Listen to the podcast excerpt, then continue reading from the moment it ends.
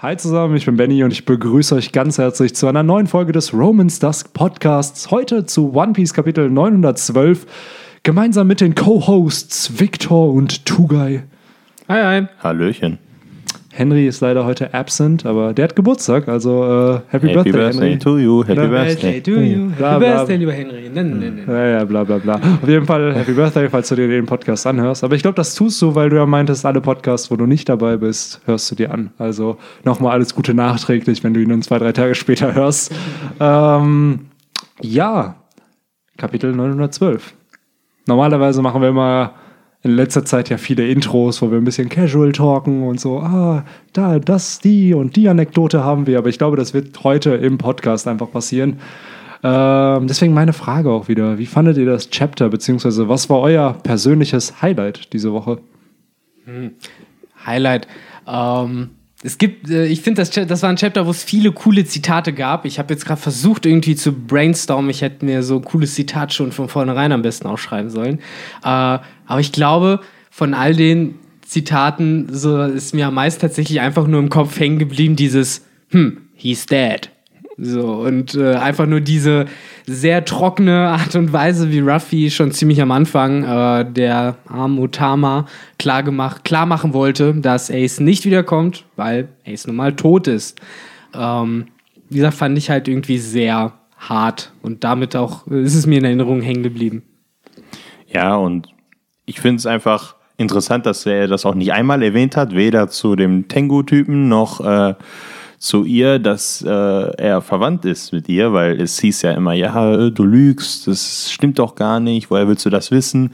Wie, ja, wie, wie, was, was sagt sie? Moment, als er mit ihr später dann irgendwie wegläuft.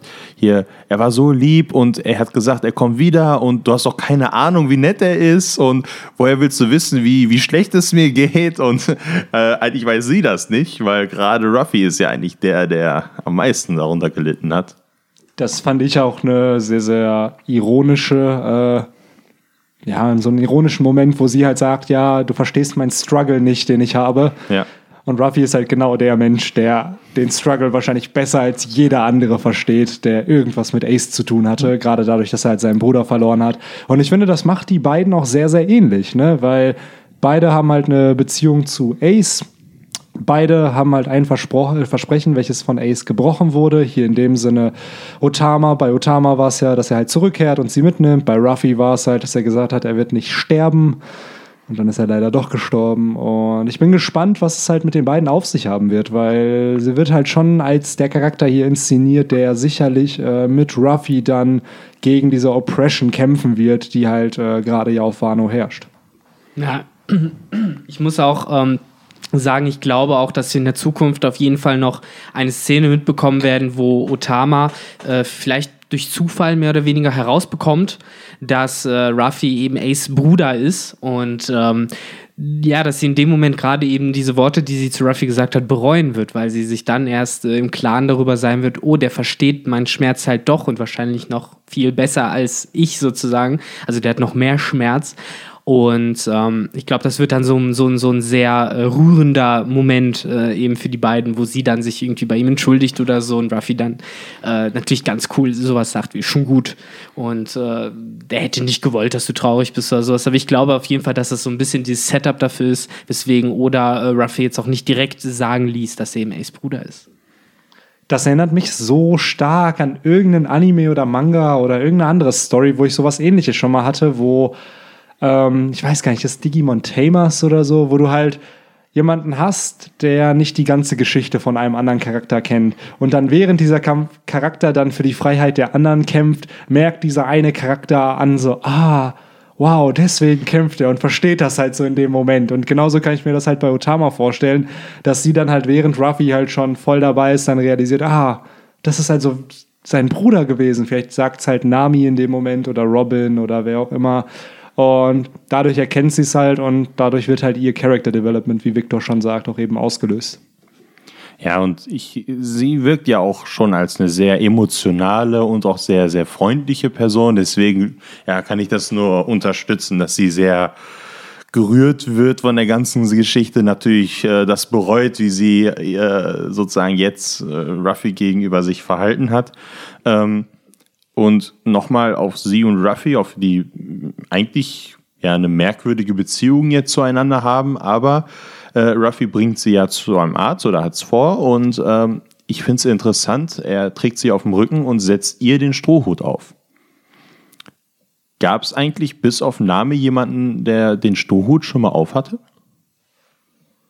Benny? So aus dem Kopf jetzt, wenn ich drüber nachdenke, erstmal nicht. Nee. Nein, eigentlich nicht, oder? Nee, ich, das ist, glaube ich, einer der ersten Male, dass Ruffy tatsächlich seinen Strohhut, ich meine, egal was, dann hätte er es einfach, dann hätte, oder dass er so zeichnen können, dass er so wie er es vorher hatte, als er das, ähm, den äh, Kimono da angezogen hat, sieht man, dass er den noch um den Hals trägt. Ne? Also auf dem großen Bild, dem großen äh, von, von Ruffy da.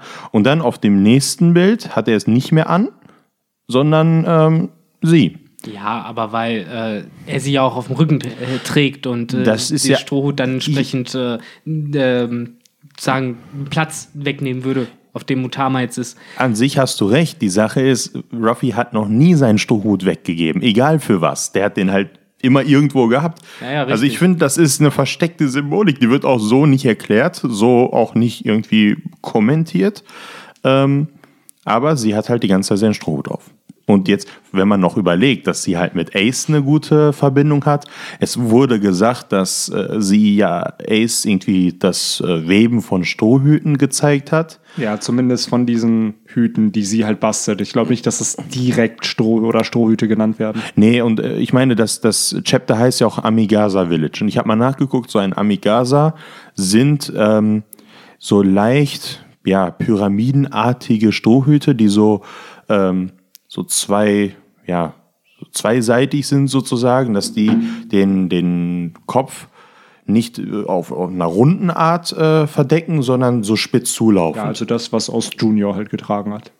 Echt? Ja, das hat ja Ace für ihn gewoben, sozusagen, auf Wano, meinte er. Ich weiß jetzt nicht aus dem Schädel, wie, wie, wie das aussah, aber äh, wahrscheinlich. Und dann, ich meine, alles, also dass sie eine Verbindung zu Strohhüten hat, wissen wir. Und ich finde, das äh, ist bestimmt irgendeine unterschwellige, weiß ich nicht, Botschaft von Oda, keine Ahnung. Also irgendwie finde ich das ganz nett, dass er das da reingemacht hat. Ja, nett finde ich das auf jeden Fall auch. Ich äh, weiß jetzt nicht, ob es jetzt eine explizite äh, Relevanz äh, auf dem Plot hat. Ich glaube nicht. Nö, muss, Ähm, muss ja auch gar nicht. Es kann ja auch wirklich nur so ein, so ein Easter Egg mäßig sein. Ja, ich glaube einfach nur, dass das ein bisschen symbolisieren soll, dass äh, Ruffy äh, Otama halt schon sehr am Herzen liegt. Eben wahrscheinlich auch, weil äh, er halt ganz genau versteht, wie es ihr geht, da halt Ace gestorben ist, auf den sie ja nun mal wartet. Ja. Und äh, Ruffy hat ja sozusagen auch lange äh, auf Shanks gewartet äh, damals. Und wie gesagt, es ist halt so ein bisschen, glaube ich, für Ruffy in, in dem Sinne halt auch einfach eine Situation, die er gut nachvollziehen kann und äh, wo er dieser Person halt einfach helfen will, so wie wir Ruffy halt kennen, weswegen er halt direkt den Plan fasst als klar, äh, wir gehen jetzt ins Dorf, äh, ich hole einen Arzt für dich und äh, ich hole auch was zu essen, weil so kann es halt nicht weitergehen. Und den Stroh kriegt die dann sozusagen erstmal als, ähm, ja, fast schon so ein bisschen als Beru Beruhigung auch, so ein bisschen, um sie zu behüten, Ja, sozusagen. wahrscheinlich ist das einfach nur, ne, man, äh, und ich meine, man könnte jetzt auch sagen, die, diesen Haarstil, den er da hat, mit dem nach oben äh, gerichteten Zopf, dass das vielleicht mit einem Strohhut irgendwie komisch ist oder dass er halt nicht auffallen will, äh, weil er ja in so einer Art Tarnung ist und das bisschen merkwürdig wäre, dass er einen Strohhut hat. Das könnte man sich alles denken. Ähm, nichtsdestotrotz, wie gesagt, das erste bzw. zweite Mal seit Nami. Ja, das ist auf jeden Fall eine ziemlich starke symbolische Geste für eben Vertrauen. Was ja auch irgendwo verständlich ist, weil die junge Dame hat Ruffy ihr letztes Essen gegeben, hat dann noch vergiftetes Wasser getrunken, um irgendwie ihren Hunger zu stillen. Das heißt, sie war hungrig und hat Ruffy trotzdem Essen gegeben. Und das äh, ist für den Dude, glaube ich, so das, das höchste Gut. Also wenn man sich mit Ruffy anfreunden will, dann glaube ich halt, gib ihm Essen und tu's von Herzen und dann freundest du dich schon mit ihm an.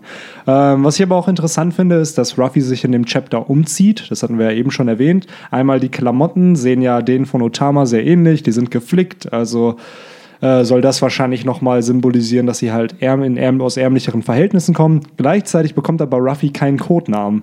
wie seine ganzen anderen Freunde. Das finde ich ganz cool, weil bei Ruffy wird es wahrscheinlich eh nichts bringen, weil er sich nicht dran halten würde und er eh verkünden würde, ja, ich bin Luffy, der König der Piraten oder der zukünftige König der Piraten und daher ähm, nette kleine Geste, dass hier nicht irgendwie noch per Scroll oder so halt Ruffys Name da eingebaut wurde. Ja. Und ich sag's mal, das mit den Namen ist ja, wenn ich mich nicht irre, auch eine Taktik von Kinemon und so gewesen, also wo die da alle miteinander gesprochen haben und sich sozusagen undercover da verhalten. Ich weiß jetzt nicht, ob um ne, ob Ruffy auf solche glorreichen Ideen dann selber kommen würde und die anderen haben da glaube ich jetzt auch nicht unbedingt dran gedacht. Hauptsache, es fällt nicht auf.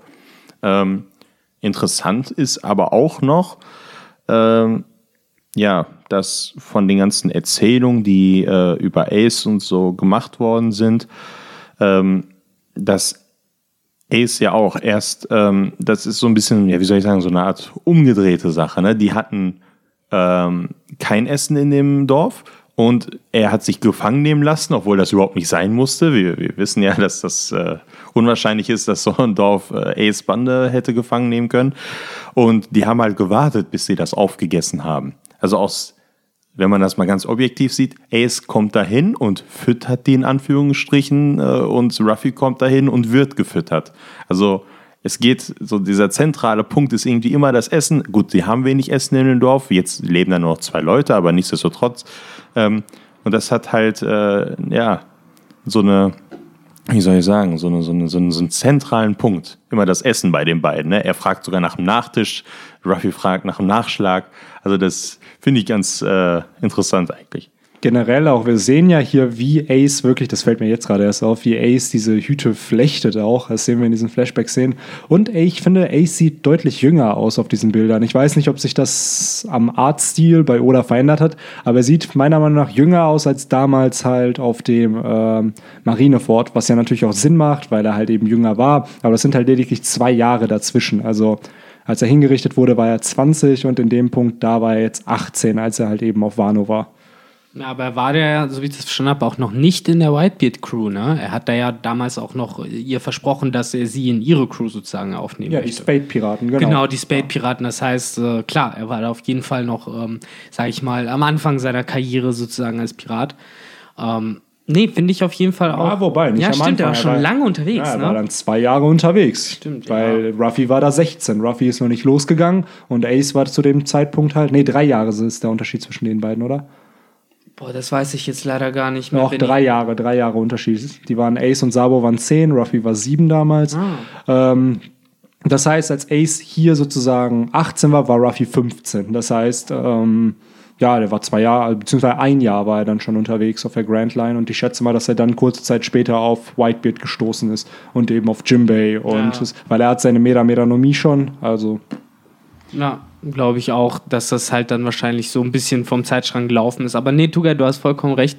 Ich finde das auch äh, sehr interessant, dass sich halt gerade in diesem Dorf halt irgendwie so ein bisschen alles äh, um das Essen zentriert. Und äh, man merkt ja auch, dass Ruffy äh, sehr glücklich darüber ist, äh, zu hören, wie eben gerade Ace mit äh, dem Dorf umgegangen ist, dass äh, Ace äh, eben halt genauso äh, hilfsbereit war, wie er jetzt ja auch Ruffy sein möchte, indem er jetzt ihn sozusagen für das Essen zurückzahlen will und sie Ja. auch zum Arzt bringen will. Das finde ich halt alles schon echt cool, dass oder jetzt halt auf einmal daran denkt, so, es wird mal Zeit, wieder Ace in die Geschichte einzubauen, weil ganz ehrlich, ich freue mich darüber, auch wenn er nur in Flashbacks hier zu sehen ist, äh, dass man über ihn redet.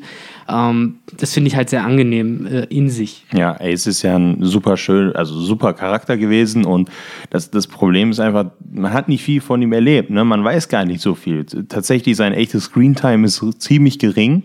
Ähm, man hat ihn mal hier gesehen, dann mal in Alabasta mal gesehen und natürlich auf Marineford, aber das war ja traurig alles.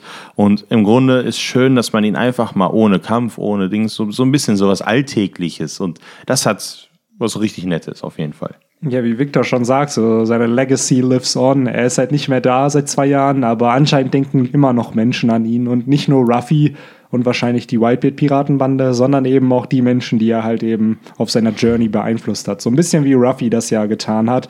Und ich glaube auch, wenn Ruffy jetzt weg wäre, würde es so viele Menschen geben, die ihn halt einfach dann vermissen würden. Und nicht nur seine Bande, sondern alle, die er beeinflusst hat. Und daher, dass halt Ace sein Bruder war, schätze ich einfach mal, dass dieser genauso auch mit den Menschen umgegangen ist, die er kennengelernt hat. Wir haben ja mitbekommen, er hat sich damals mit Buggy angefreundet, mit Shanks hat er sich angefreundet. Also war das schon ein sehr, sehr likable Guy. Also.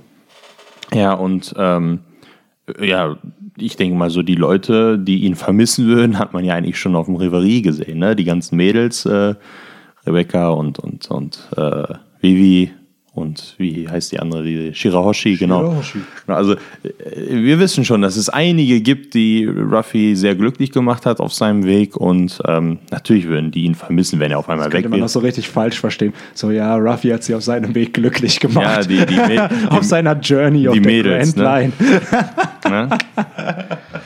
Ja, Mann. Da nimmt das Wort Grand Line auch nochmal so eine ganz andere Bedeutung. Ja, okay. Ohne Scheiße, ich habe jetzt gerade auch ganz viele komische. Das Niveau, das Niveau sinkt ab dieser Sekunde. Ich versuche mal, es einen kleinen Millimeter wieder nach oben zu packen. Und zwar ähm, Victor nicht geschafft. nicht ganz, nicht ganz. Ähm, eine Warte, Sache. kurze Frage, war das, hast du die Wörter bewusst gewählt oder war das gerade echt ein Zufall? Ähm, es war so eine Mischung. Das, das hat sich alles gerade so ergeben, was, was dem Podcast-Zuhörer jetzt vielleicht auch nicht ganz aufgefallen ist, ist, dass ich, äh, während ich das gesagt habe, zum Mikro gegriffen so leicht äh, für- nach oben gezogen habe, aber anscheinend äh, in den Augen meiner Mitpodcaster es nicht sehr elegant aussah. ähm, Nee, aber gut, dann bewegen wir uns jetzt halt auf niedrigem Niveau weiter. Ja, ey, Alter, was ich mega noch äh, cool fand, das war. Ey, Brudi, hier, hör auf. Ja, nee, ey, nee, den Slang. Sorry, sorry, sorry. Brudi sagen wir nicht, wir sagen Ja, Bratan. wenn dann Bratan. Ja. Nee, nee, ich kann das nicht. Ohne Scheiß. Nennt mich boniert, nennt mich ein Snob.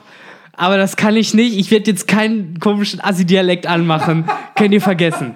Nee. Okay, mach weiter. Mach weiter. Soll ich versuchen? Ähm, Ich sag's euch, irgendwann kommt äh, dann die Assi-Edition von unserem Podcast. Da machen wir dann eine Folge, wo wir extra so reden. ja, ey, Digga. Ey, guck dir den Baum da an, ne? Also, hier, das ist ja alles voll abgeranzt auf der Seite da. Das ganze Dorf ist kaputt. So, was machen die den ganzen Tag, Alter? So, die die räumen ja gar nicht auf. Baum sauber machen und Du so. hast Walla vergessen. Ja, Tamam. und die anderen Wörter. Und Habibi und alles andere auch noch, genau. Ähm, aber nee, äh, wir haben erfahren, dass das Dorf äh, geradet worden ist von den Kaido-Piraten äh, vor ja schon längerer Zeit, so wie ich das verstanden habe. Aber noch bevor Ace kam. Ähm, oder danach schon. Danach müsste es gewählt. Danach hier, da müsste steht es schon hier, sein, ne? Oben links, a new headliner named X-Drake, also ein neuer Head. Stimmt, da war das Und zu der, der Zeit. ist ähm, Kaidos äh, ja, Streitmächten ungefähr ein Jahr. ja, genau, wissen wir vorher ja, dass beigetreten. während Das- des Zeitsprungs. Genau, das heißt, wir wissen jetzt nebenbei auch, ne, also, oder ist das schon eine alte Info, dass X-Drake zu Kaido gehört? Na, wir wussten, dass er sich mit ihm treffen wollte. Aber nicht, dass er wie Basil Hawkins auf seiner Seite oder seine, sein Handlanger geworden ist. Ich glaube, dazu hatten wir halt noch nur Spekulationen hauptsächlich. Ja, ja, So, aber jetzt haben wir es halt, äh, vor allem wir sehen ja Basil, wir sehen ihn, jetzt bestätigt. Ne? Das heißt, zwei der Supernova gehören auf jeden Fall zu Kaido Wir dazu. sind jetzt halt seine Headliner sozusagen. Ich finde den Begriff immer noch komisch. Ja, vor allem, weil er auch unterstrichen ist und irgendwas wohl Besonderes m- Ja, macht. ich glaube ganz ehrlich, jetzt mal ohne Schmu, äh, das ist halt ein englisches cooles Wort. Ich Ja. glaube, oder wollte das einbauen, weil wie gesagt, Headliner hat halt außerhalb des Festival-Kontextes, wo es nun mal den Hauptakt einer Veranstaltung äh, bezeichnet, keine andere Bedeutung. Das heißt, entweder die Kaido-Piraten sind halt wie eine Metal-Band aufgebaut, was sein kann, Was cool wäre. äh, was cool wäre. Und auf einmal ergibt alles wieder Sinn. Ja, vor allen Dingen vor dem Hintergrund, lass mich meinen Tinfoil-Hut anziehen, dass Basil Hawkins ja äh, zum Beispiel ähm, als Vorbild den Schlagzeuger von der Band Slipknot hat, die halt eine Metalband wäre. Und äh, gleichzeitig hast du halt Scratchman Apu, der halt auch, sage ich mal, musikalisch drauf ist. Äh, ich fänd's richtig, richtig lustig, wenn es auf einmal rauskommt, dass das irgendwie so krasse äh, Metaller oder so ein Scheiß sind. Ähm, aber ich glaub's nicht. Aber wäre geil. Aber es wäre mega gut. Okay, mach das weiter. auf jeden Fall. Ähm, aber ja, abseits davon kann ich diesen Begriff Headliner halt höchstens irgendwie einordnen als sowas wie äh, deren ähm, ja, Execute, Executives. So. Es Ja, halt- Offiziere mäßig. ne? Genau, so eine Art Offizier. So, es scheint ja so, wir sehen es ja auch auf der letzten Seite, äh, taucht ja Hawkins dann auf mit seinem Gefolge. Wir haben uns vorher schon gefragt, sind Samurais, sind seine Crew? Ähm, Benny meinte, es ist seine Crew. Ich glaube, wir haben sogar schon Dudes davon auf dem Archipel gesehen.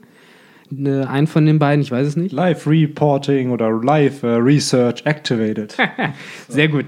Ähm, aber nee, weswegen ich halt gedacht habe, dass es äh, Samurais sein könnten, ist, äh, du siehst ja diese äh, drei Dudes und einer davon hat ja eindeutig zwei Schwerter dabei, der äh, links von Hawkins sitzt und rechts von Hawkins hast du halt nochmal zwei Typen, wo ich halt nicht beurteilen kann, ob der Griff mit dem Ring dran, ähm, ob der äh, von dem Dicken ist, ob der da sozusagen eine Waffe auf dem Rücken hat oder ob das auch so eine Art Schwert ist, was der äh, etwas traurig blickende Typ, wie ich finde, so, so irgendwie in der Hand hat. Ähm, aber Benny hat es ermittelt. Der äh, Typ äh, links von Hawkins mit den Zöpfen hat zwar keinen äh, Namen, gehört aber tatsächlich zur Hawkins Crew. Äh, haben wir nämlich auch schon auf dem Archipel gesehen. Äh, Finde ich ganz interessant. Und ich sehe gerade, dass er eine Katze namens Faust dabei hat. Das ist ein Vize bestimmt. Das ist äh, ein sehr, sehr unfassbar cooler Charakter. Ist ein Mink, by the way, auch. Äh, Ach, echt? Ganz verdrängt, dass es den überhaupt gab, um ehrlich zu sein. Sehe den gerade gefühlt zum ersten Mal, den Typen. Ich weiß noch nicht mal, wovon ihr redet. Also, Hey, seid ihr wirklich wahre One Piece-Fans, als ob ihr Faust nicht kennt aus Hawkins? also ich mag One Piece. Also, also Benny, ich mag One Piece, rede ab und zu darüber, aber ich kann mir doch nicht jeden Scheiß merken. Also. Faust, der, der im bla bla bla Accident mit involviert war. Nein, Spaß, ich weiß auch nicht, wer das ist. ähm, doch, ich habe den Namen schon mal gehört, weil ich glaube, der Charakter hat sogar Geburtstag an irgendeinem Tag. Ähm, nein, hat er nicht. Aber das wäre interessant, warum hat er den nicht mit eingebaut? Das wäre ja doch deutlich cooler gewesen, da so einen Mink noch mit einzubauen. Aber dann so ein, dass so ein Tier ein Tier reitet, ist dann, glaube ich, auch ein bisschen weird. Ja. Deswegen. Was ist eigentlich mit diesen Viechern los, ey? Ohne Scheiß. Ähm, wir haben jetzt schon letztes Kapitel ähm, ziemlich seltsame äh, Viecher gesehen. Wir haben halt den äh, Kuma Inu, wir haben einen riesigen äh, Pavian. Jetzt haben wir in dem Kapitel, äh, gut, ein Tiger ist halt noch das Normalste, äh, aber gleichzeitig halt auch äh, ein äh, Croco Shark, also ein Krokodilhai, der aber ohne Wasser rumläuft. Ähm, und dann haben wir ja vorher auch schon diese Raptoren gesehen, auf denen die Kaido-Crew anscheinend reitet. Und jetzt steht da Basil Hawkins mit so einem fucking Geister-Elch-Missvieh. So, wie badass sieht das aus? Es sieht so aus wie so ein Mount in World of Warcraft, muss ich sagen. So, das war mein erster Gedanke, als ich das gesehen habe. Das hat auch einen Namen, das Viech. Das ist irgend so ein mythologisches Wesen. Nur, ja, kein Plan, was das jetzt ist. Soll ich jetzt recherchieren? Was? Das kann, Nee. kann man ja irgendwie mal nachtragen oder sowas. Ähm, aber nee, du hast vollkommen recht. Das erinnert mich halt jetzt auch alles so ein bisschen an WoW. Auch die Raptoren sind ja im Endeffekt WoW-Mounts. Äh, stimmt, hast du recht. Also es war nur eigentlich nur eine, nur eine WoW-Map. ja, wahrscheinlich einfach nur das neueste Add-on. So, nächstes Jahr kommt dann von Blizzard die Enthüllung. So. Ja, das ist Mists of Pandaria einfach. Das ist das Asian-Theme da, was sie ja hatten. Also Ah, Okay, oder, oder ist gerade so weit erst bei WoW, ne? 2012. So. wer, wer war denn bei Pandaria der Raid-Boss? Äh, Garrosh Hellscreen war der letzte. Also, das- äh, Jetzt ist ein Ork gewesen. Wobei, das passt eigentlich schon so ein bisschen stilistisch zu, zu dem guten äh, Kaido, der Ja, weil auch das ein- anscheinend ein Tyrann ist. Weil das ein Also, riesiger, ein riesiges Arschloch mit Muskeln ist. Ne? Ja, es war schon sehr Penner, aber das ist jetzt, glaube ich, auch der äh, Warrior bei Hearthstone, ne? Ist auch Garrosh. Ja. Tatsächlich. Ja, so fanden die Leute anscheinend cool genug. Und vielleicht auch, oder? Oh, jetzt, jetzt. Und ihr- wir callen jetzt, ne? Bl- Blizzard, Was callen wir das Blizzard und Oda Collaboration seit Ui, ui, ui, sechs ui. Jahren. also wenn ihr denkt, dass irgendwelche Theoretiker Theorien aufstellen, das ist der wahre Tinfoil hier. Das, Ja. äh, Nein, vergesst alles, was ich gesagt habe. Bitte nehmt mich nicht äh, beim Wort. Das meinte ich alles nicht so. Lass mit der Story weitermachen. Ähm, wäre halt jetzt witzig, wenn es wirklich so ist. Und Nein, das- ist es nicht. ist es nicht. Also, da Lass ist, den da Leuten ist das, ihren Tin Da voll, ist das okay? mit Metal schon sinniger. Also, ähm, Jeden. man sieht die beiden, wie sie halt, ähm, wie ich eben schon gesagt habe, also Tama haut Ruffy, tut zwar nicht weh, aber sie soll trotzdem aufhören, äh, immer weitergehen und dann kommt man halt Richtung ähm, Wasteland, ne? also die, die, ja, die Einöde vor denen, man sieht die Fabriken im Hintergrund. Ähm, Benny. Du, du kannst gerne weiter erzählen. Du musst jetzt nicht durch Deine, mein Ben, Hand. Benny, also das hättet ihr sehen müssen. Benny hat so, Übelst, Mann. als, als hätte er irgendwie äh, was gewonnen oder so. Die Hände nach oben. Er hat, er hat eine Idee. Ich, ich weiß nicht, soll ich weiter Ja, erzählen? erzähl, oder? rein- erzähl ruhig weiter. Dann baue ich darauf auf. Okay, also es hat, es hat mir gerade ein bisschen Angst gemacht. Okay, ähm, hör auf. Also, man sieht halt äh, Tiere und als Ruffy die sieht, ne, den Tiger, ähm, man sieht schon, wie die Zunge rauskommt. Der Junge kriegt Hunger, beziehungsweise hat und sieht eine Möglichkeit, äh, diesen zu stellen. Leider muss äh, Otama ihn äh, enttäuschen, weil durch dieses verdreckte verschmutzte Wasser muss leider auch das Fleisch von den Tieren dran glauben, das ist auch giftig. Und er meinte auch, was? Das ist nicht zu hier unforgivable, nicht zu vergeben. Das ist, die sehen aber so lecker aus. und sie sagt sogar, ja, die einzigen Leute, die stark genug gewesen wären, die zu fangen, die sind hier gar nicht mehr. Die sind jetzt entweder gefangen worden oder sind selber Piraten geworden. Ähm, ich glaube, sie hat noch gar keine Ahnung, auf wessen Rücken sie da sitzt. also, und das, das, das finde ich einfach richtig geil. Und dann äh, einfach seine Reaktion. Was? Aber sie sehen so lecker aus. Ja, auch generell, dass das sein erster Gedanke ist. Wenn ich solche Tiere sehen würde, wäre nicht mein erster Gedanke, wie schmecken die, sondern okay, wie komme ich da weg? Und Ruffys erster Gedanke ist, oh, guck mal, ein Tiger. Oh, guck mal, da ist, was war das zweite Tier? Ein Wildschwein. Ein Wildschwein. Und dann, ah, guck mal, ein Kroko-Shark. Die will ich alle probieren. Sanji, koch mir das. Ja. Sanji fehlt ihm bestimmt auch gerade dringend, weswegen er ja auch in der ersten Person, die dann da aufgetaucht ist, direkt Sanji anscheinend erkennen wollte. Generell äh, legt Ruffy ja irgendwie fast schon so ein so eine YouTuber-mäßige Ansicht für so ähm, äh, Kausalketten an den Tag, äh, sodass er immer sieht, oh, Schwert, das muss Zorro sein, Woman, das muss Sanji sein, äh, oder Nase, das muss Lysop sein. Und äh, auch hier hört er nur, äh, ja, anscheinend auch nicht mal mh, sehr unfreundliche Leute halt irgendwie, hey, Woman, da so brüllen, also so nach dem Motto, hey, Vibe, komm mal rüber. Und muss direkt denken, dass das äh, Sanji ist. Und Das wird, by the way, auch nicht aufgeklärt in dem Chapter, wer diese Frau ist, ne? die verfolgt absolut wird. nicht. Ja. Aber jetzt möchte ich gerne zu dem kommen, was, wo, weswegen ich eben meine Hand so gehoben habe. Ähm, diese ganze Wasteland erinnert mich so ein bisschen an, da wird sich Tugal bestimmt freuen, so ein bisschen an Digimon World 2003, Ja. ähm, wo wir da mit, ähm, wie heißt denn der Kack, wo man mit Submarimon hinkommt. Dieser, Der Westsektor. Der Westsektor, genau, diese Wüste da. So Genau. ähnlich ist das. Ist halt jetzt die Frage, wie Mit das... dem Mirageturm und. Scheiß Möbius-Wüste, Alter. Es hat mich umgebracht. Also ich da krieg, hast du mir ich, damals echt noch geholfen, Tugal. Das war, da waren wir in ich der krieg fünften Schmerzen, Kla- wenn ich nur daran denke. Fünfte Klasse. Und da hatte dein Cousin das Komplettlösungsbuch. Schöne Grüße an Isa. Das Komplettlösungsbuch. Und dann hast du mir schön dadurch bei dieser Wüste geholfen, weil ich nie wusste, wie das weitergeht. Und das ist so nervig. Es gibt so viele Spiele. Bokdai zum Beispiel auch. Ich weiß nicht, ob das irgendwem was sagt. Ich erinnere mich noch dran, du hast das mit den Solarzellen. Das ist das. Das hat Mega. Hideo, Hideo Kojima hat das entwickelt. Nein. Der Macher von Metal Gear. Der Macher von Metal Gear hat das gemacht. Der Auf das- jeden Fall. Deswegen mochten wir das auch so. gab das Spiel, allein, dass du da auch so Stealth machen konntest, ne? In so einem Game Boy Advance Spiel. Auf jeden Fall gab es da auch so irgendeine, nicht eine Wüste, sondern einen Wald. Und du brauchtest die Sonne, um weiterzukommen. Du brauchtest, du musstest irgendwie zu einer bestimmten Uhrzeit in diesen Wald gehen und dann musstest du diese Sonne in deinen Sensor da leuchten lassen. Und dann äh, hat dir Was das irgendwie. dein Nachttisch war, äh, Nachttischlampe, meine ich. meine Nachttischlampe. Äh, deswegen habe ich auch meinen Game Boy Advance SP verbrannt unten, weil, weil das geschmolzen ist davon. Ich kann mich Und- noch erinnern.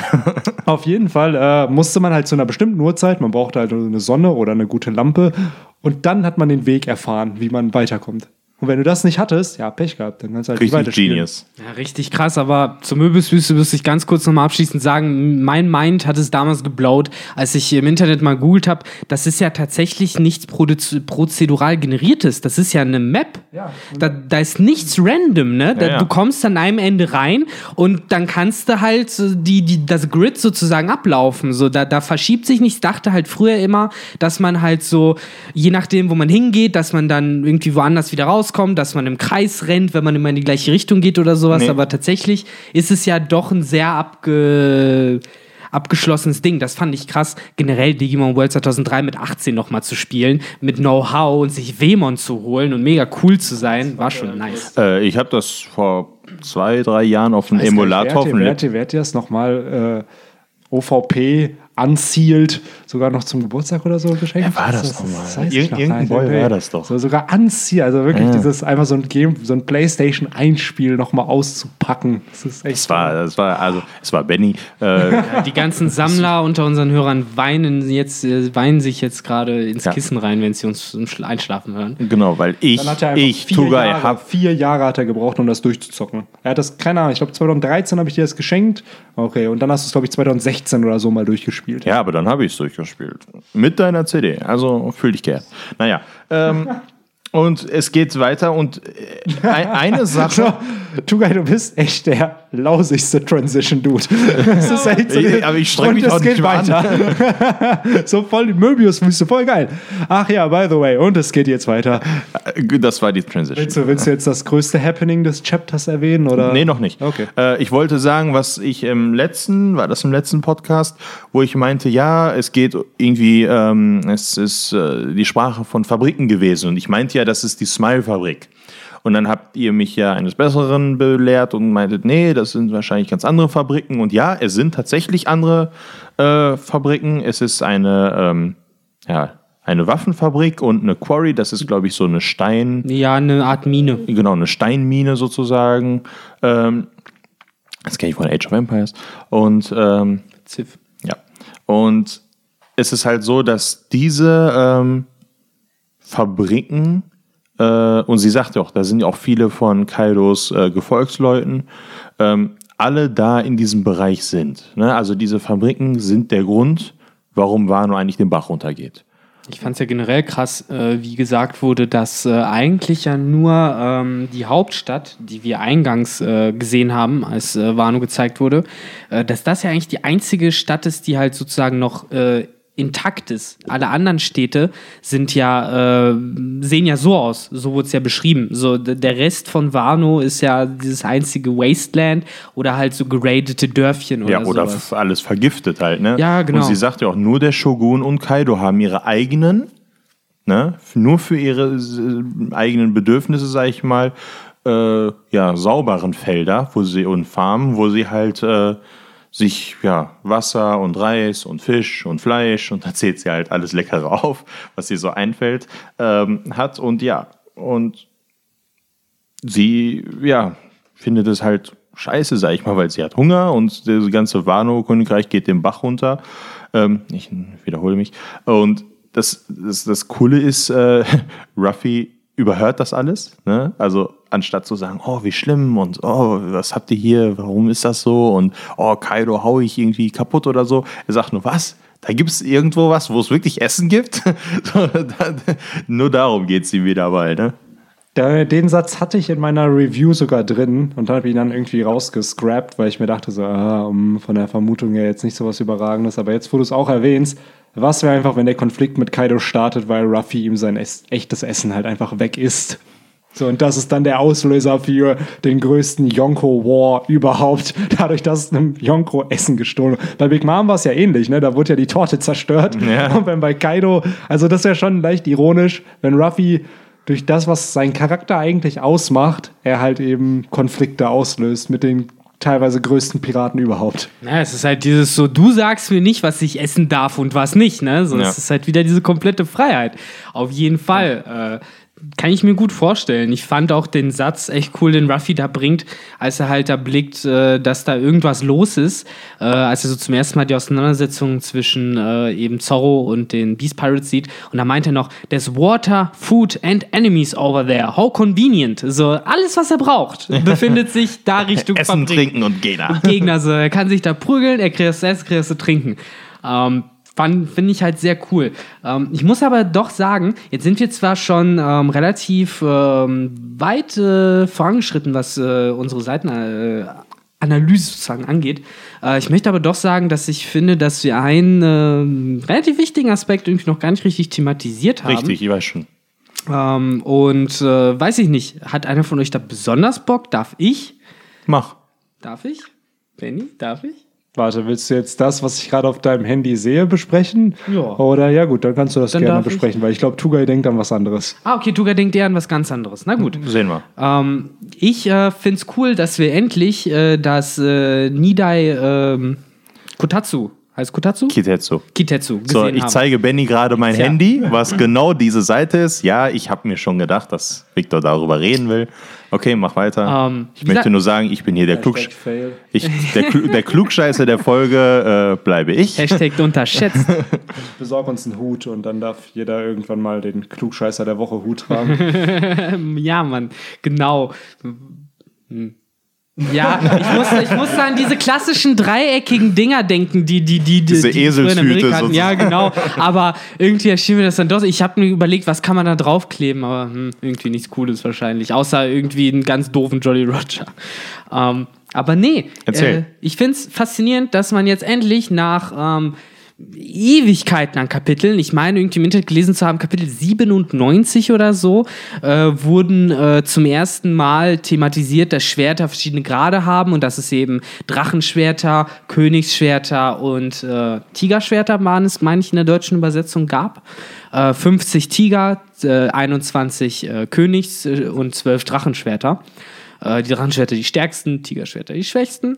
Und ähm, ja, wir haben dann zum Beispiel damals erfahren, dass ja Falkenauge natürlich mit dem Drachenschwert rumläuft. Wir haben erfahren, dass das äh, Waduichi Ichimonji von Zorro äh, halt ein äh, der 21 Schwerter ist. Hier im Kapitel werden sie halt äh, übersetzt mit ähm, äh, 50 Skillful Great Swords, dann haben wir die 21 Great Great Swords und dann die 12 Supreme Great Swords. Also da ist weniger Tiere, sondern äh, einfach Der Grad. Genau, der Grad, man hat Skillful, Great und Supreme. Und ähm, ja, äh, Zorro hat sich ja damals, wo das auch ein bisschen thematisiert wurde in Kapitel 97, sich ja damals äh, eins äh, der 50 Skillful Great Swords gleichzeitig äh, in Lockdown äh, zugelegt. Ähm, das war das äh, Nidai Kitetsu der dritten Generation damals. Da haben wir ja zum ersten Mal, ähm, sind wir mit dieser Schwert, mit diesem Schwertstammbaum sozusagen Genau, äh, konfrontiert worden. Ähm, und finde es halt einfach spannend, dass wir jetzt halt endlich mal wenigstens die zweite Version davon finden und äh, vielleicht ja sogar noch die erste. Wer weiß. Ja, und äh, der, der, ich vergesse mal den Namen, ich nenne ihn jetzt einfach mal Tengu wieder. Nee, Hitetsu heißt er sogar, was ja, ja sehr nah an Kitetsu rankommt. Er ist ja auch ein Schwertmeister, also ein Schwertmacher. Mich würde es nicht wundern, wenn irgendein Verwandter von ihm, ein Großvater oder so, diese Kitetsus tatsächlich gemacht Ich hat. glaube, da steht es auch. Dass der, ist er nicht ein äh, Nachfahre von denen sogar? Echt? Er meint das auf jeden Fall. Ich äh, suche gerade irgendwie auch noch äh, fieberhaft äh, die ganze Zeit die Stelle. Äh, aber er hat auf jeden Fall erwähnt, dass äh, er sie, äh, sein Vorfahre sozusagen dieses Schwert damals äh, geschmiedet hat. It, it was made by my ancestor Kotetsu. Oh, du it's, a real, it's a world-renowned Ja, sword. ja, okay, dann äh, seht ihr, ich hab's Genau. gecallt. Und ähm, Arroganz. nein, äh, heute bin ich klugscheißer, hab ich, ich hab's gewonnen. Also, ähm, und äh, Also, das ist so ein Preis wert. Ich hab's gewonnen. Benny, du darfst gar nichts machen. Ich habe heute den Preis gewonnen. Ich habe heute den Klugscheißerhut auf. Deswegen darf ich doch solche Sprüche Den Hut bringen, gibt's okay? noch gar nicht, ja? Nein. Also im Grunde ist es so, wir haben ja gerade von Victor erzählt bekommen, dass Zorro eins der sozusagen vom dritten Grad, eins von den 50 äh, Schwertern hat.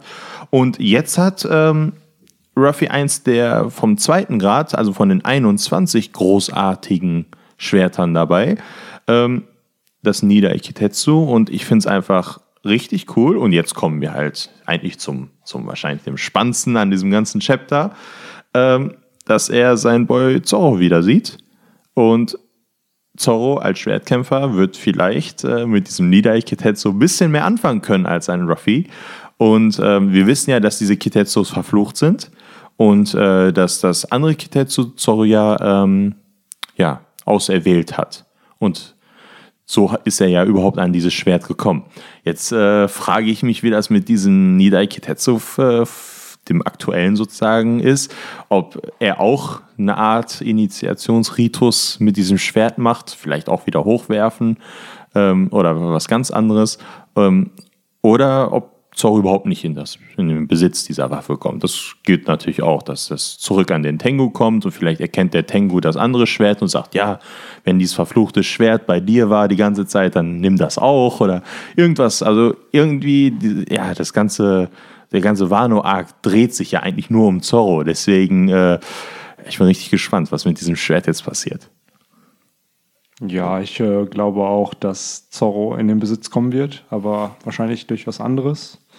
Ich habe das Gefühl, dass äh, dadurch, dass er halt eben Waffenschmied ist, dass er halt eben auch was schmieden wird am Ende des Arcs. Also ein Extra für Zorro. Ob er vielleicht sogar wirklich beide Klingen zusammenschmiedet zu einer neuen Klinge, also das Kitetsu der dritten und zweiten Generation dann zu einem Whatever Kitetsu. Weil das erinnert mich so ein bisschen an Game of Thrones. Da wird ja Ice, das Schwert von Eddard Stark oder das Schwert der äh, Stark-Familie, das wird ja zu zwei Schwertern dann umfunktioniert. Zum einen zu Widow's Whale und zu Oathkeeper. Und hier wäre es einfach das Gegenteil, wenn aus zwei Klingen eine gemacht wird. Das Ja, finde ich eigentlich ziemlich cool, weil warum sonst wird uns ein Waffenschmied hier präsentiert? Das, das ist ja nicht umsonst. Ja, ja. Und ähm, darüber hatte ich mit Victor vor dem Podcast schon gequatscht. Das wäre einfach so episch, wenn er wirklich dann so sieben Tage lang dieses Schwert schmieden muss. Ja. So erst muss er es in so einen Vulkan halten, Ja. dann Einen ganzen Tag lang. einen ganzen Tag lang, dann in, unter so einen Wasserfall, dann muss er es irgendwie noch drei Tage die ganze Zeit da knechten und, und ständig draufhauen und dann am Ende, keine Ahnung, so wird die Balance noch getestet oder so und dann Ja, ich stelle mir dabei die ganze Zeit vor, wie Zorro da halt währenddessen halt entweder so ein gigantisches Blasebalg bedienen muss oder halt irgendwie anders halt richtig hart schuften noch mal muss für sein Schwert halt zusätzlich mit Jo. dem Typen zusammen sozusagen, dass er dann überhaupt sich erst als würdiger weiß, das Schwert zu tragen, weil es ja sonst vielleicht zu schwer für ihn wäre. Genau, oder es kommt halt so ein Moment von, ja, ich könnte das schmieden, aber die physische Kraft ist einfach nicht dazu da, um das und das zu erledigen. Und dann kommt da einfach Zorro und macht das halt so richtig simpel, weil weil es halt zu einfach ist für ihn. Oder halt, wie Victor halt Am Ende sagt. sagt er so, ja, in diesem Dorf haben das früher 30 Leute gleichzeitig bedient und die konnten äh, immer nur zwei Stunden am Tag arbeiten. Und dann macht er, okay, alles klar. Und mit einem Arm, also sowas wird 100 pro kommen. Ja, ich würde es mir so wünschen für ihn, weil einfach nur ein Schwert geschenkt kriegen, das kann halt jeder. Aber sein eigenes geschmiedetes Schwert Aus von hier zwei verfluchten, legendären Schwertern. und dann auch noch von dem Mann, der zur Kitetsu-Familie ja irgendwo gehört. Das ist Ja, schon, ja, ist ja das sein Nachfahre. Storytelling hoch 4000 oder 9000, je nachdem. Over 9000. Weil Und ich ja trotzdem noch spannend finde, der Typ meint ja selber, äh, beziehungsweise Ruffy sagt ihm ja noch, ja, wenn ich das Schwert nicht nehmen darf, dann nehme ich deins. Äh, tauschen wollte der äh, Hitetsu aber auch nicht, weil er meinte, er hat ja auch ein legendäres, äh, renowned Sword. vielleicht sogar ein besseres. You never know. Vielleicht das äh, Kitetsu der ersten Generation, vielleicht was ganz anderes. Ähm, Feuer. ja. Aber nee, ich möchte da halt auf jeden Fall mal so ein bisschen das Tinfoil reinschmeißen, dass ich halt zum Beispiel glaube, dass äh, wenn äh, natürlich äh, kann ich mir vorstellen, dass es so läuft, wie Benny gesagt hat, dass sie eben die beiden Schwerter zusammengeschmiedet werden und dann möglicherweise das Kitetsu der ersten Generation bilden.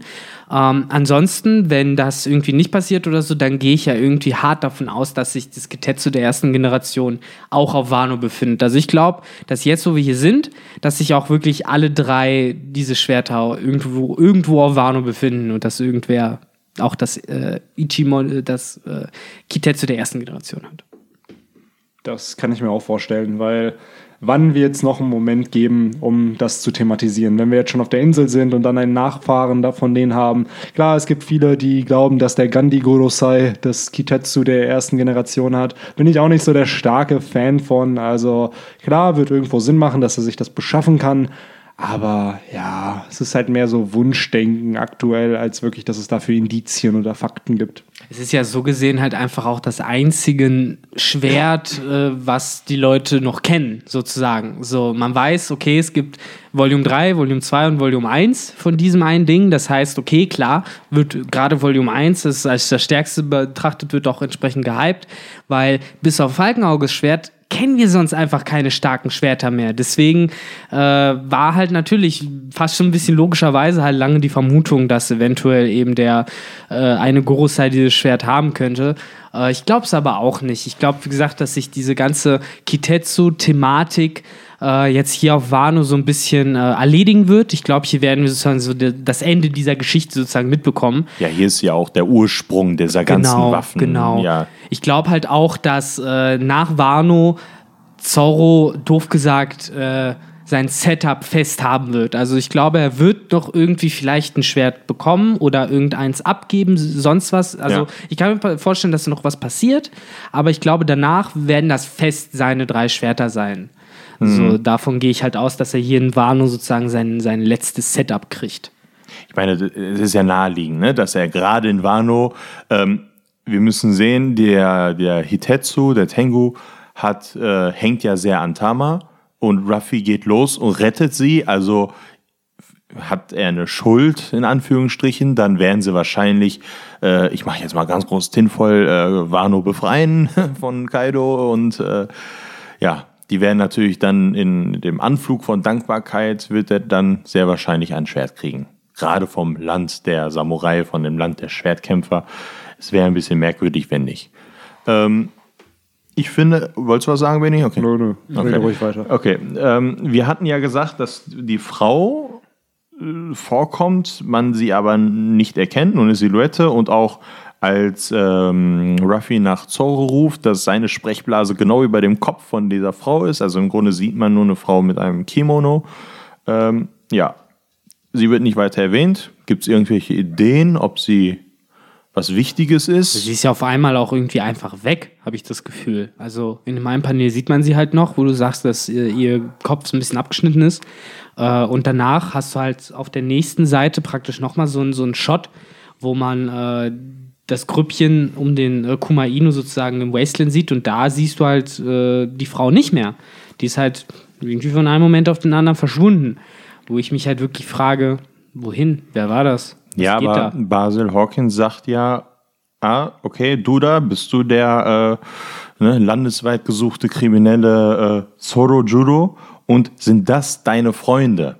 Das heißt, das ist Plural. Das würde er eigentlich nicht sagen, ne, wenn da nur Ruffy alleine stehen würde. Tama ist ja auch noch da.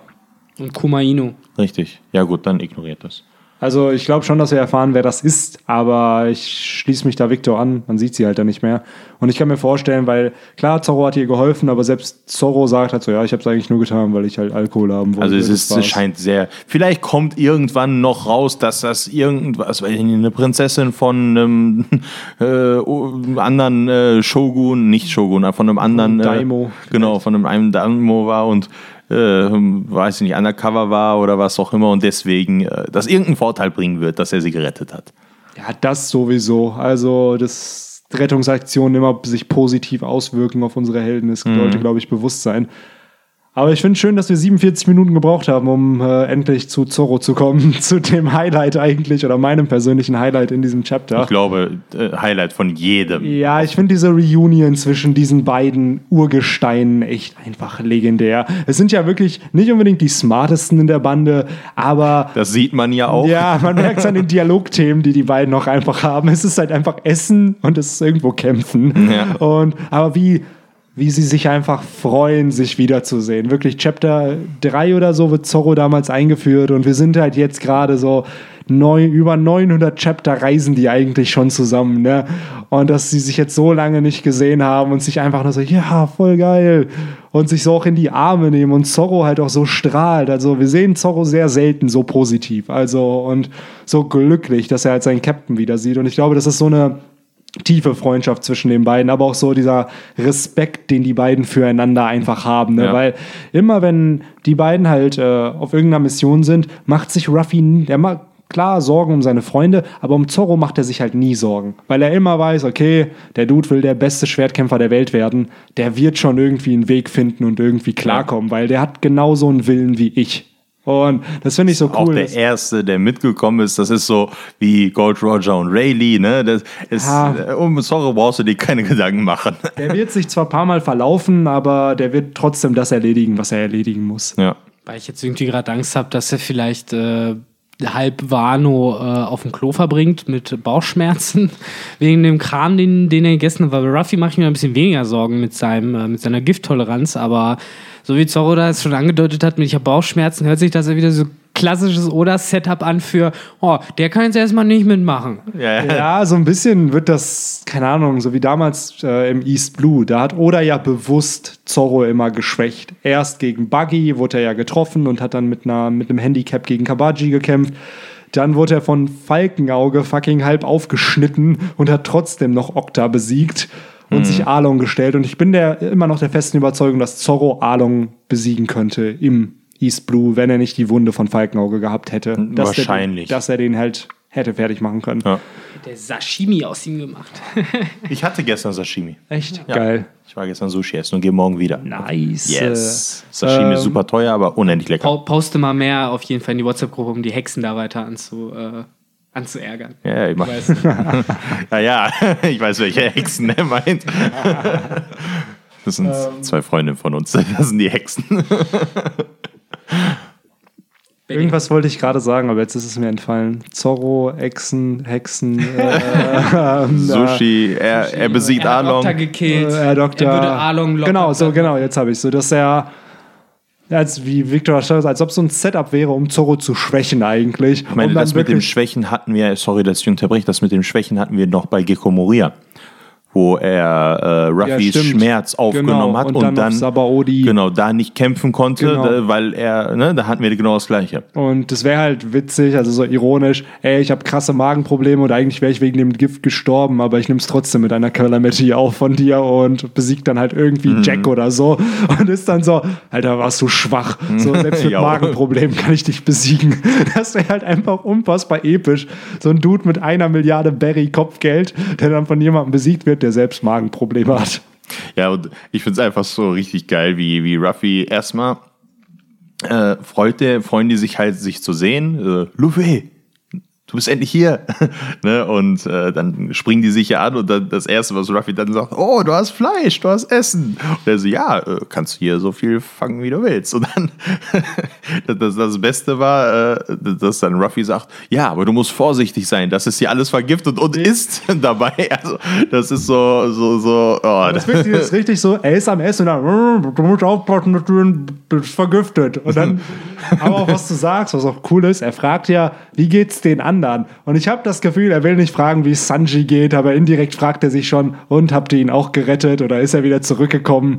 Weil der hat ja damals auf so sicher so ein bisschen negativ gegenüber Sanji geäußert, aber ähm, ich glaube, der wollte halt auch die ganze Zeit, dass er wieder zurückkommt, ne? Nur er Ja. will es halt niemals zugeben. Und ich freue mich schon auf, also so sehr ich mich auf dieses Reunion zwischen Ruffy und Zorro freue, freue ich mich umso mehr auf das Reunion von Zorro und eben Sanji, weil ich glaube, dass Zorro sich so hardcore darüber lustig machen will, dass seine Hochzeit geplatzt ist und dass es nicht geklappt hat und was für eine Lusche er denn sei und dass, dass sie gegen den Yonko fliehen mussten und sich gar nicht getraut haben, gegen den zu kämpfen oder so. ja, ja. Shitty Cook, wird er dann sagen. Und dann heißt es jetzt, äh, Maribo. Maribo, Ah, ich freue mich, das wird äh, wieder herrlich. Da hast du vollkommen recht, Benny. Das habe ich auch irgendwie gar nicht äh, auf dem Schirm gehabt, dass man generell jetzt ja bald die Strohhüte wieder alle vereint sehen wird. Äh, ich habe im Internet auch schon Theorien gesehen, dass das vielleicht in so einer Inis Lobby-mäßigen äh, Art und Weise geschieht, dass man die dann äh, erst wirklich alle auf einer Doppelseite sieht, wenn die irgendwem die Kriegsansage machen oder so und dass du dann so einen sehr badassigen Moment hast, wonach, keine Ahnung, jetzt wieder wie viele Jahren mal wieder wirklich alle Uh, Strohhüte ich krieg schon sind. Gänsehaut bei dem Gedanken. Ja, das wird grandios. Das wird richtig, richtig cool. Ähm, Ich meine, Oda hat das seit was, sieben Jahren geplant? Eben, das ist es nämlich, so dieses ganze Trennen und wieder zusammennehmen und wieder trennen, das, das hat er so oft gemacht. Ich glaube, dass er sich jetzt wirklich drauf freut, sie halt endlich mal alle zusammen halt äh, auftauchen zu lassen. Ich muss auch ehrlich sagen, ich hätte nicht gedacht nach dem Timeskip, dass Oda das so oft machen wird. Aber es ist halt doch dann immer und immer wieder passiert. Wir hatten zum einen dann, oder beziehungsweise ich glaube, er hat nach oder vor dem Timeskip gemerkt, wie viel er eigentlich schaffen kann, wenn er die Strohhüte voneinander trennt. Dass So, das dass- gleichzeitig dass- Storylines genau, laufen. Dass ja. er dann gemerkt hat, ey cool, wenn ich nur Ruffy Screentime gebe, dann geht's viel, viel schneller voran, als wenn ich jetzt allen anderen Screentime gebe. Und ich glaube, dass er nicht vorhatte, die so oft zu trennen. Und dass das dann erst entstanden ist. Und wir haben ja dann gemerkt, dann auf Dressrosa wurden sie getrennt. Und dann eben jetzt auf äh, Whole Cake Island. Also so zwei größere Arcs hat er im Endeffekt so mit der Hälfte der Strohbande eben. Waren die auf Pankasat alle zusammen? Ja, Pankasat und Fischmenscheninsel waren alle Okay. zusammen. Und auf So waren sie dann halb zusammen. Da fehlt halt nur Sanji dann. Ja, richtig. Und, Und, äh, seitdem sind sie ja dann immer, die einen gehen dahin, die Genau, in anderen gehen dahin. größeren Arcs waren sie immer dann ab da an getrennt. So, und ich finde es spannend, weil Wano wird ja sicherlich der längste One Piece Arc überhaupt. Und da sind sie halt zusammen. Also ich bin gespannt, wie Oda das Ganze inszenieren will und wie er vorgeht, auch von der Narrative her, weil du hast halt neun Protagonisten plus vier Milliarden Side-Characters und plus noch einen anderen Protagonisten, der auch noch dazukommen soll, also Jimbei, plus die ganze Allianz und plus noch andere Piraten, die dazukommen Und sollen. zwei Yonkos gleichzeitig. Ja, also es ist ein Clusterfuck einfach. Und ich bin gespannt, wie Oda das halt äh, ja einfach lösen möchte, auch wie er es hinkriegt, jedem genug Screentime zu geben, damit jeder Charakter sich weiterentwickelt und dass jeder Charakter, der sein Ende oder dessen Ende nahe ist, auch das gebührend bekommt. Und dann kommen noch Flashbacks und alles Mögliche, neue Charaktere. Es ist ein sehr, sehr, sehr, sehr langer Arc, der uns bevorsteht. Jo. Richtig, äh, du hast auch vollkommen recht. Ich bin auch vor allen Dingen, Entschuldigung, äh, eben drauf gespannt, in welche Richtung oder das halt noch führen wird, weil äh, es wurde ja schon oft von ihm auch so ein bisschen äh, angeteasert, so, oh, Wano, es wird das krasseste aller Zeiten und dies, das, jenes. Und ähm, ja klar, da fragt man sich halt auch schon, wie der Mann das sozusagen wahrmachen will, dieses Versprechen. Ähm, und äh, wo ich jetzt aber auch nochmal explizit drauf gespannt bin, und ich finde es ja auch fast schon wieder schade, dass wir äh, so ein Thema erst so spät äh, jetzt noch im Podcast ansprechen.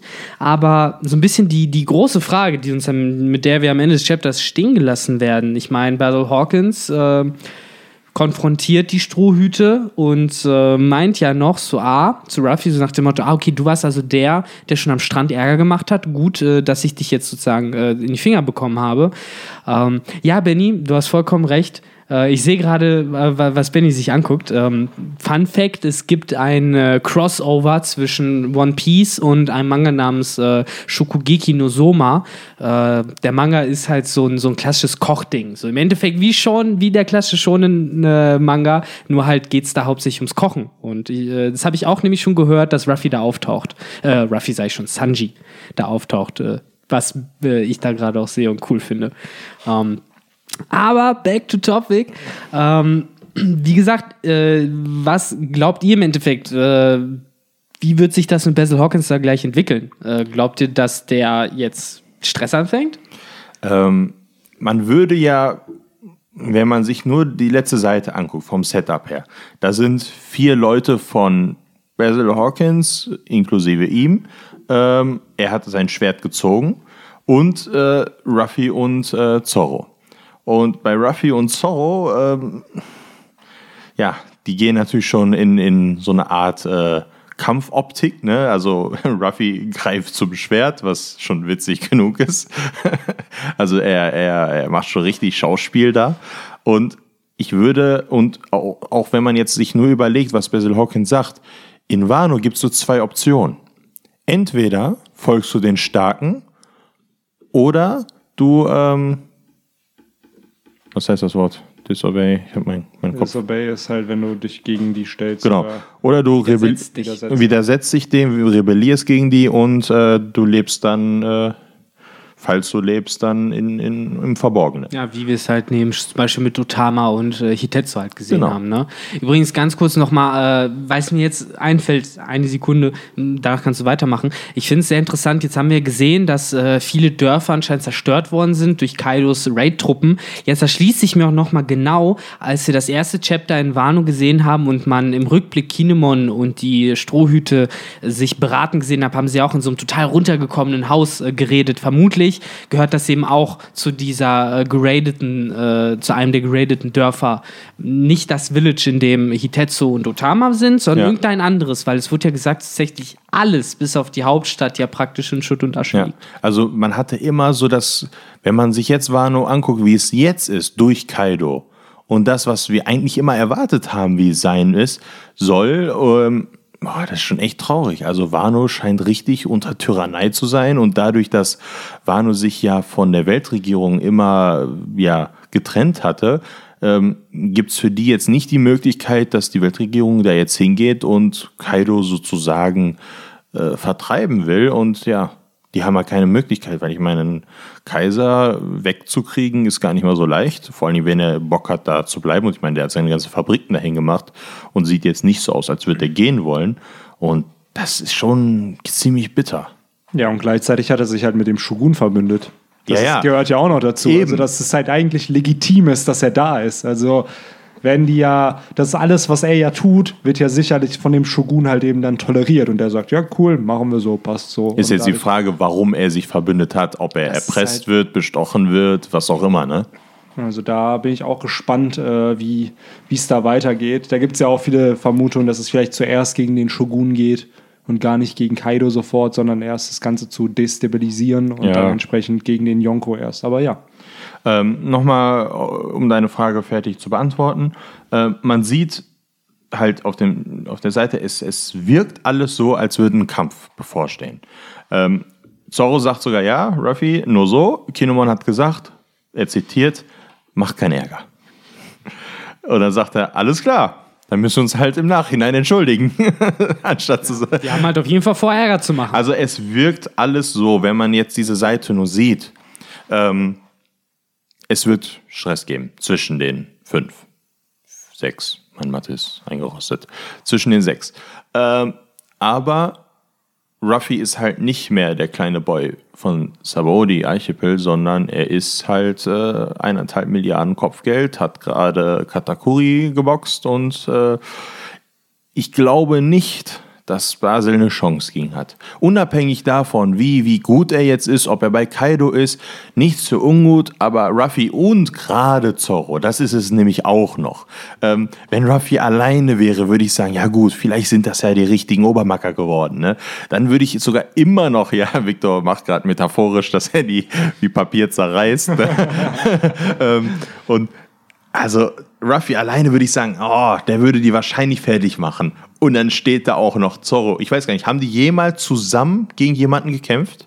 Ähm, jetzt nicht direkt zusammen. So wie jetzt, dass sie als Zweierteam gegen einen Äh, Gegner es standen. gibt zwei Szenarien. Einmal damals gegen Captain Morgan, wo sie ja, aber da waren sie die einzigen Ja, Strohhüte, die existieren, Genau, nämlich da haben sie zwei. halt zusammengekämpft. Dann gab es so ein bisschen äh, gegen Mr. Five und Miss Valentine, wo die, die eigentlich den Kampf untereinander haben. Dann wurden sie unterbrochen und dann haben sie die beiden einfach gewone-shottet Ja. und weggeboxt. So stört uns nicht in unserem Kampf. Bam.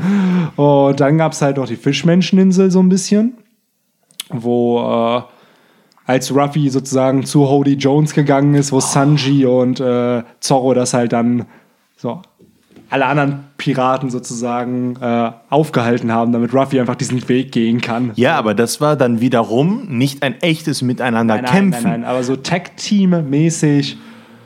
So Boah, wirklich. sie hatten sicherlich mal so eine Tag-Team-Attacke oder so, aber richtig, ja doch, damals auf Alabasta gegen irgendein so ein Monster, da haben Sanji, Zorro und Ruffy so eine Tag-Team-Attacke gemacht. Ähm, aber ja, ja, aber den haben sie dann auch weggeburstet. Genau, Also- das war so ein So, One-Shot-Ding. wenn man jetzt vergleicht, so zum Beispiel ähm, Nami und Ruffy haben ja gegen Cracker zum Beispiel zusammen gekämpft. So, so, oder Chopper kämpft ja öfter mal mit jemandem zusammen. So richtig das Zusammenkämpfen, wie es öfter in der Strohbonde passiert, gab es mit Ruffy und Zorro tatsächlich noch nie.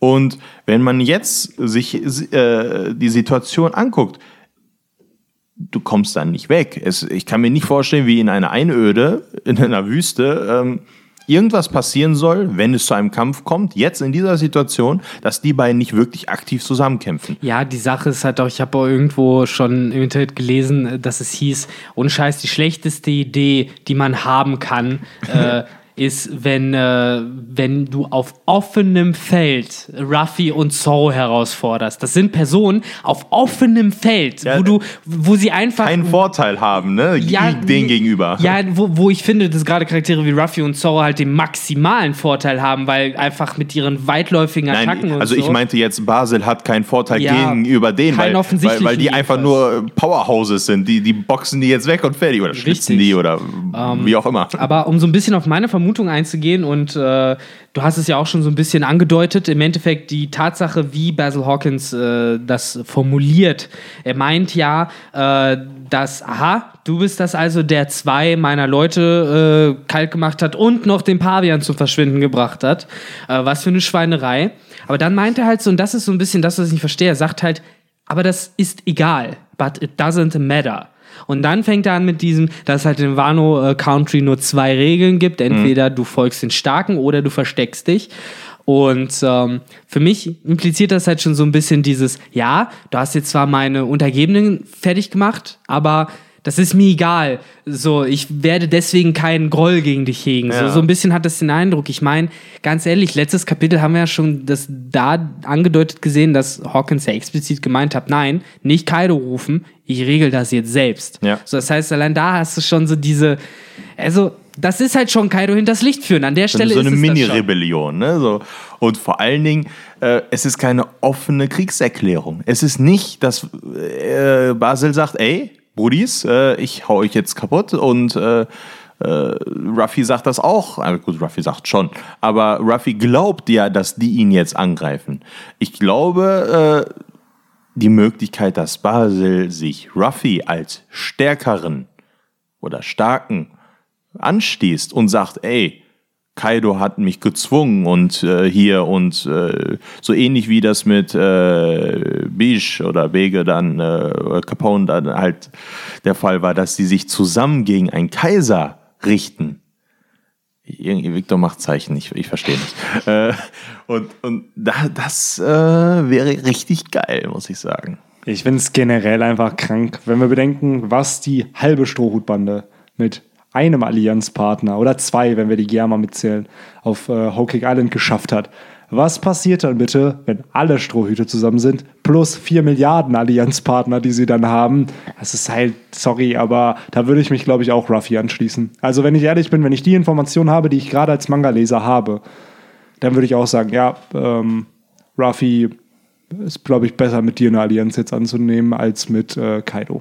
Ja, wahrscheinlich. Vor allen Dingen, was sagt uns nicht, dass er vielleicht, und das ist natürlich ein bisschen Tinfoil jetzt ganz zum Ende, äh, ob er sich vielleicht schon Lore gesehen hat oder so und ob die nicht vielleicht schon ein bisschen geschnackt haben miteinander. So nach dem Motto, ey, Ruffy, Ja, guter Typ, genau. mach, das, mach, mach mal auch mit. Und es kann ja sein, dass äh, X Drake und Basel untereinander schon Pläne hatten äh, und keinen Bock hatten. Und Kann Kid, alles sein, klar. Äh, Kid wurde ja auch irgendwie gefangen genommen von Kaido und ich glaube, äh, war das der Monk, der sogar auch besiegt wurde von ihm. Also irgendwie äh, die ganzen Supernova haben sich alle an den Kaisern äh, Ja, versucht. natürlich. Bisher hat äh, Ruffy war der Einzige, der Ergebnisse vorweisen Genau. konnte, eben im Kampf gegen äh, Big Mom. Nämlich kämpfen und nicht sterben dabei. Genau.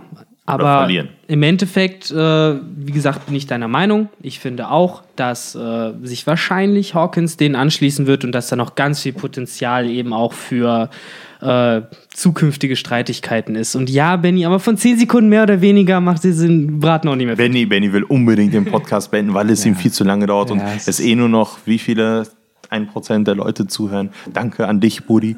Das sind die 1%, die jetzt noch zuhören. Äh, ja, Dankeschön. Nee, aber. Die äh, sollten mal ein Codewort in die Kommentare schreiben. Nein, sollte. äh, Das Codewort ist Codewort. Gucken wir mal, wie viele Leute es in die Kommentare schreiben. Aber ja, ich würde gerne den Podcast dann langsam auch äh, zum Ende hinführen, weil der ist doch wieder ein bisschen länger geworden, als wir dachten. Normalerweise planen wir ja immer so 40 Minuten, 45 Minuten und bis es immer mehr. Ich glaube, wir haben 45 Minuten, ist glaube ich. wir dann einfach mal nicht 45 Minuten Nein, planen? Das ist genau das. Ich Aber doch, Benny, bevor es gleich doch noch einen Aufstand in den Comments gibt, zumindest in einem Satz, äh, Hawkins, Freund oder Feind? Beides. Aha. Beides, weil ich bin der Überzeugung, der wird sich verbünden und spätestens dann, wenn er einen neuen Vorteil riecht, wird er wieder seine Meinung ändern. Weil das hat er mit Kid schon getan und ich glaube nicht, dass Hawkins so loyal ist, wie es halt eben ein Law ist. Selbst Law war am Anfang nicht loyal und wurde es erst. Und Ich äh, glaube, es geht in Richtung Beige. Dass der nur so lange er Vorteil hat, mit ihm kämpft und dann war's. ja, aber selbst Beige war ein Ehrenmann. Das ist nochmal, finde ich, ah, das war, Glaubst du, Hawkins ist keiner? Weiß ich nicht. Er ist ein Zauberer, er ist ein Trickbetrüger. Aber ja, Ich würde mir wünschen, dass es in eine andere Richtung geht. Ich würde mir wünschen, dass die Strohbande von einem Allianzpartner betrogen wird, weil das hatten wir noch nicht. Weil es ist ständig dieses, ja klar, Ruffy schließt sich allen an, aber bei irgendwem muss doch Ruffys freundschaftliche Magie nicht wirken. Magie, haha. Pun intended.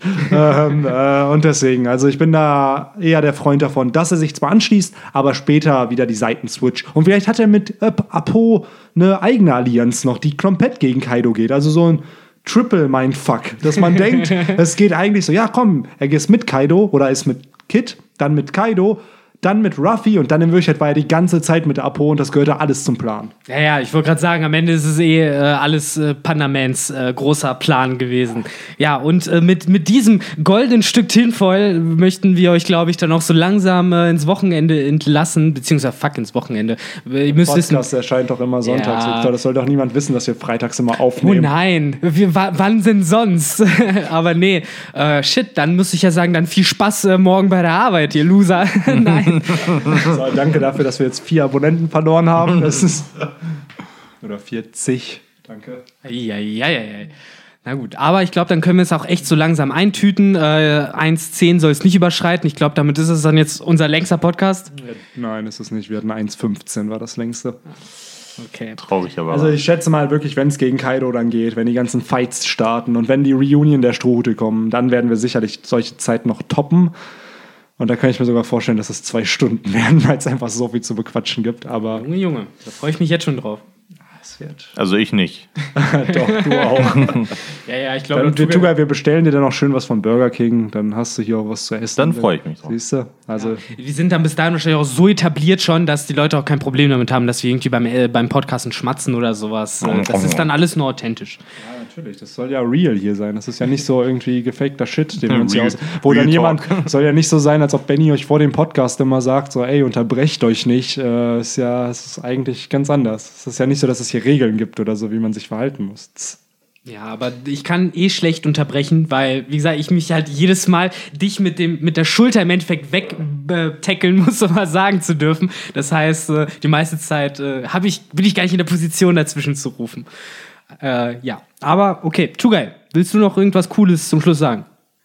Nein. Das Codewort ist Codewort. Codewort ist Codewort, denk Budis, daran. Budis Codewort. Und scheiße, wir sind echt enttäuscht, wenn wir dann kein Codewort da lesen, weil es bedeutet, dass wir wirklich für die Katz gelabert Zumindest, haben. zumindest zwei Leute sollten es kommentieren. Also, Makanko, ich sehe auf dich, gucke dich an. Er ist im Urlaub. Ach, verdammt, ja, das ist keine Entschuldigung für Makanko. egal Der hat das zu gucken. Egal, Budi. Ja, auf jeden Fall, das war's dann mit der heutigen Folge. Wir sind, by the way, ich weiß nicht, welche Folge es wird, wenn wir das releasen, aber wir sind fast bei 50 Podcast-Folgen schon. Also geht voran. Und dann würde ich sagen, vielen Dank fürs Zuhören und Zuschauen für die Leute, die bei YouTube dabei sind. Und bis dahin. Take care. Ciao. Tschö. Ciao, ciao.